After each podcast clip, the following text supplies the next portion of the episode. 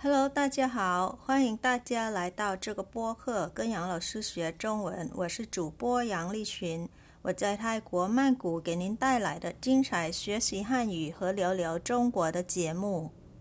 Hello everyone, welcome you all to Study Chinese with Teacher Yang podcast. I'm your host Yang Li Xun. This is a podcast about Chinese lesson and chit chat China, coming to you from Bangkok, the capital city of Thailand, the land of smile. Today's lesson is the words related to different means of transport and more. Shall we start with the first word for today now? Let's go. The first one is means of transport. It is called 交通工具 means of transport. And now let's see different means of transport. The second word is 自行车 bicycle. Third word 摩托车 motorcycle. Fourth one 电动车 electric vehicle. Fifth one 有轨电车 tram. Well, in Hong Kong, it's called Ding Ding Che or Ding Ding Car. It's the tram in Hong Kong. Name of the tram in Hong Kong, Ding Ding Che, Ding Ding Car. But for tram in general, it is called 有轨电车 tram. Sixth word, um, 三轮车 tricycle. 三轮车 tricycle. Seven, 汽车 car. 电动汽车 is electric car. Word number eight, 出租车 or 的士 it is taxi. 出租车 or 的士 taxi. Number nine, public bus is called 公共汽车 or you can say 公交车 or 巴士 or 大巴. Many ways to call, right? 公共汽车公交车、巴士 or 大巴。If it is airport shuttle bus, it is 机场大巴。机场 means airport. 大巴 is the bus. Jichang Daba Airport Shuttle Bus, or you can say Jichang Bashi is also airport shuttle bus. For airplane, number 11, it is Feiji airplane, Feiji, and the train is called Huoche train. If it is high-speed rail or high-speed train, it's called Gaotie, Gaotie, high-speed rail For subway, underground, or metro, it is called 地铁轻轨 or 城铁 subway, underground, or metro. For boat, ship, or ferry, it's called 船 boat, ship, or ferry, 船. Next, it's not means of transport, but it's words related to transportation. It's called 站. 站 is station. If it is bus station, you can say 公交车站. For long distance bus station, you say 长途汽车站. For railway station, 火车站 subway station or underground station, 地铁站. Taxi stand is called 出租车站. Next word 码头 or 港口 it's wharf or port. 码头 or 港口. Last word for today 交通枢纽 transportation hub. 交通枢纽 or if it is comprehensive transportation hub which can integrate different modes of transport by rail, by land, by sea, and by air, you can say 综合交通枢纽 comprehensive transportation hub 综合交通枢纽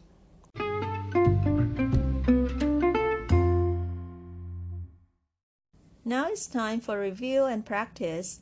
Repeat after me, please. 交通工具 means of transport.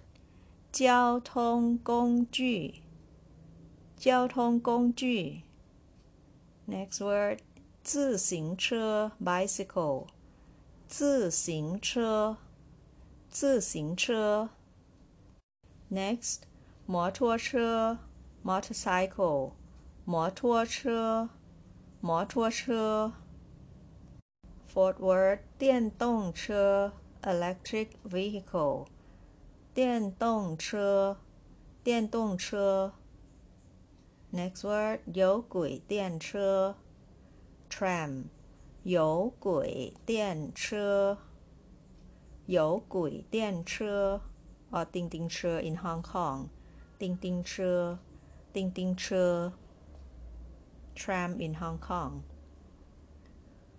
Next one number 6三轮车 tricycle 三轮车三轮车 seven 汽车 car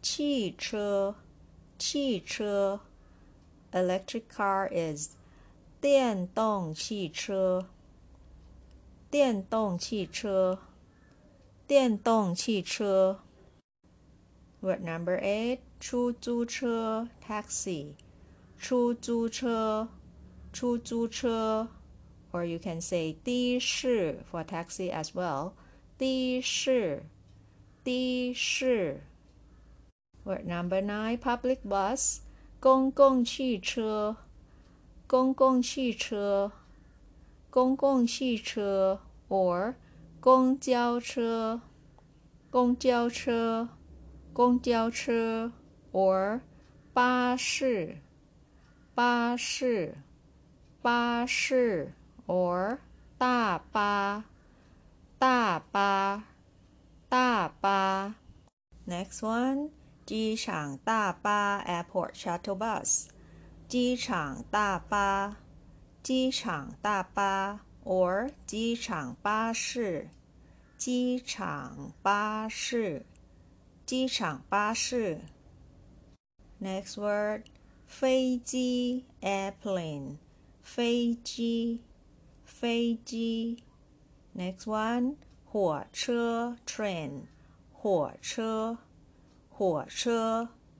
高铁 high speed rail 高铁高铁 For subway, underground, or metro, it's called 地铁地铁地铁 or 轻轨轻轨轻轨 or 城铁城铁城铁 Next word 船 boat ship or ferry 船船 Next word 站 station 站站公交车站 bus station 公交车站 bus station or bus stop 长途汽车长途汽车 long distance bus station 长途汽车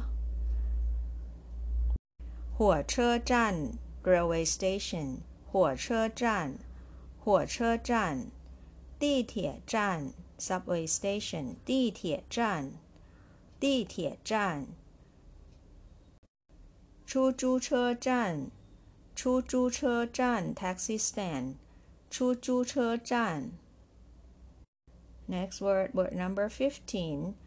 码头 wharf or port 码头码头 or 港口港口港口 port Last word for today 交通枢纽 transportation hub 交通枢纽交通枢纽 For comprehensive transportation hub, you say 综合交通枢纽。综合交通枢纽。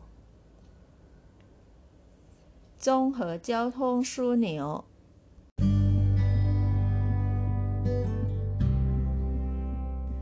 好了，今天的播客就到这了，感谢大家收听，咱们下周再见。That's all for today's podcast. Thank you for tuning in. I'll see you next week. Bye for now.